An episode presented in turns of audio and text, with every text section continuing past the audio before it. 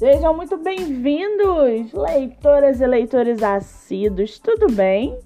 Eu me chamo Monique Machado e começa agora do livro Não Me Livro.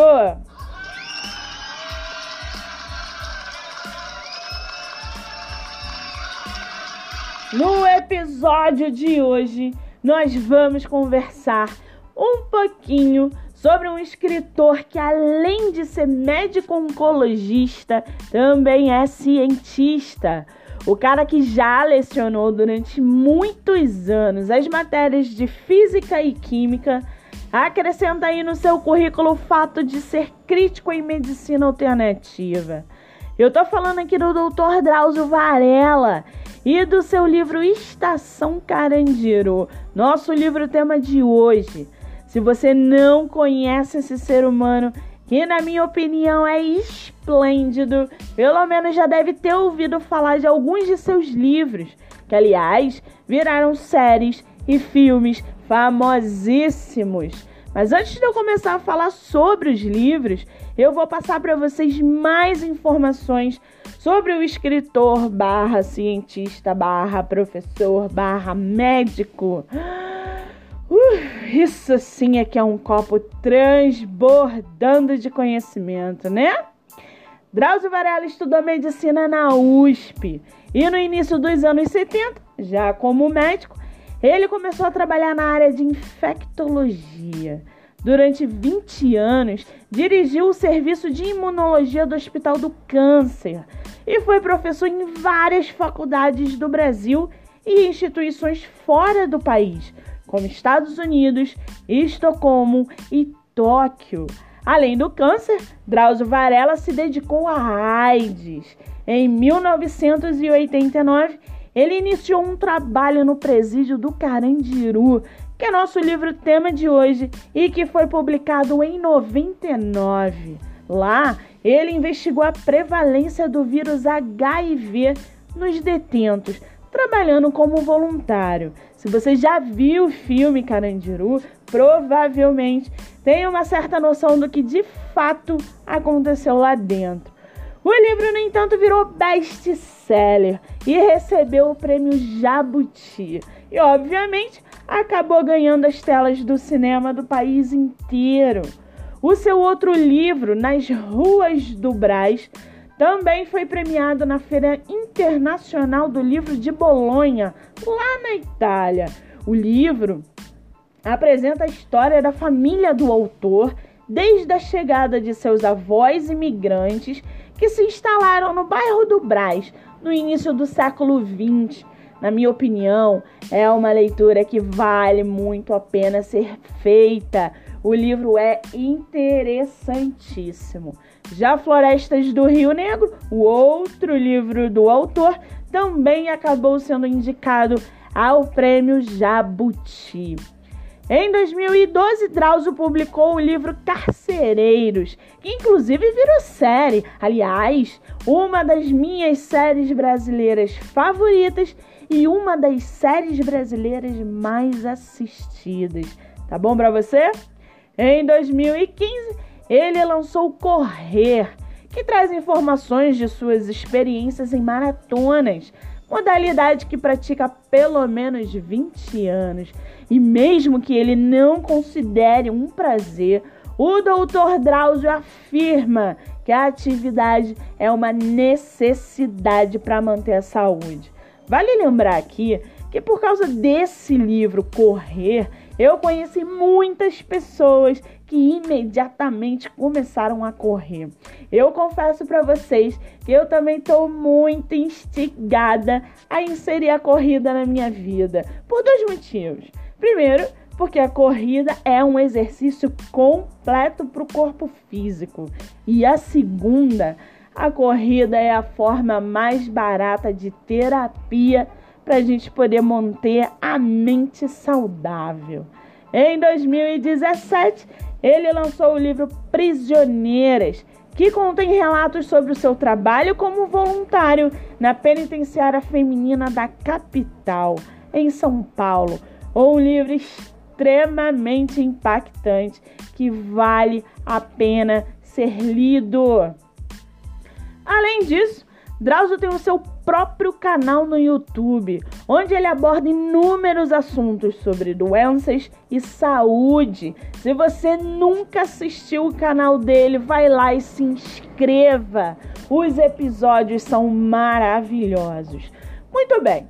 O livro Estação Carandiru, como já dito antes, foi um fenômeno de vendas onde o autor conta sua experiência como voluntário realizando atendimento em saúde e especialmente na prevenção da AIDS. Drauzio conta o que ouviu dos presos e o que presenciou, terminando com o relato de massacre de 92, quando foram assassinados 111 detentos no pavilhão 9. O autor registra que, segundo os presos, foram mais de 250 mortos, contando os que saíram feridos e nunca mais retornaram. O livro é considerado um dos maiores fenômenos editoriais brasileiros, com mais de meio milhão de exemplares vendidos, e eu posso garantir que o livro é tão bom quanto o filme. Obviamente, muitas coisas são diferentes. Por exemplo, o personagem que Rodrigo Santoro interpretou de forma magnífica faz com que seja um travesti ou a travesti. Alguém, por favor, pode me mandar no Instagram se eu estiver errada, tá? Ele interpretou essa, essa travesti de uma forma extremamente romantizada. No livro, ela não passa de uma golpista sem vergonha. O livro é dividido nos personagens que o livro apresenta cada personagem com suas características e histórias de como foram presos. Eu posso dizer que no filme foi tudo muito oba-oba. O livro já é pancada atrás de pancada. A leitura é rápida, impactante e muito necessária. E para aguçar a sua curiosidade, segue aqui o trechinho do livro Estação Carandiru do doutor Drauzio Varela. Abre aspas. Engana-se, no entanto, quem julga por encenação tão mecânica revista. Volta e meia, alguém é flagrado com droga, vai preso e cumpre pena nas dependências do Centro de Observação Criminal. Uma vez, cinco presos do pavilhão 5, armados de facas, tomaram funcionários como reféns na lavanderia para conseguir transferência de presídio. A porta da cadeia ficou cheia de polícia e repórteres com câmeras. Um funcionário aproveitou a confusão para entrar com um quilo e meio de cocaína e foi pego na revista. Seu Jesus, diretor de vigilância, ex-lutador profissional de luta livre e hoje pastor protestante, fez o que pôde para identificar o destinatário da encomenda. Fecha aspas. E para finalizar o episódio de hoje com chave de ouro, segue aqui mais uma informação interessante sobre o escritor. Para quem não sabe, Drauzio Varela é casado com a atriz Regina Braga e tem duas filhas. Além disso, ele também é padrasto do ator Gabriel Braga Nunes. Legal, né? Muito bem. Livros, livro citado, escritor comentado e dicas recomendadas. Antes de finalizarmos o episódio de hoje, seguem aqui nossos colaboradores e sebos para que você possa conhecê-los melhor. Para quem não sabe, esse podcast é feito na Tijuca, no Rio de Janeiro. Nosso primeiro colaborador é a Ótica Hemisfério Óptico, na General Roca. Lá você vai encontrar lentes e armações lindas, além do atendimento personalizado e dos preços acessíveis. Salão Paula Machado Beauty na galeria do Off Shopping Tijuca, a melhor designer de sobrancelha do Rio de Janeiro. E Doces Lolô no Grajaú, os melhores brownies, bolos e trufas bem pertinho de você. Sebo Caverna do Saber na Galeria da Eldorado. Lá você vai encontrar dois andares de livros seminovos com preços acessíveis, além do atendimento impecável. Sebo Rua das Flores, com mais de 5 mil livros e preços acessíveis. Vale a pena conferir. Felicidade Clandestina, um sebo totalmente online, com uma diversidade de livros nacionais. Você também pode me seguir no Instagram, MoniqueMM18.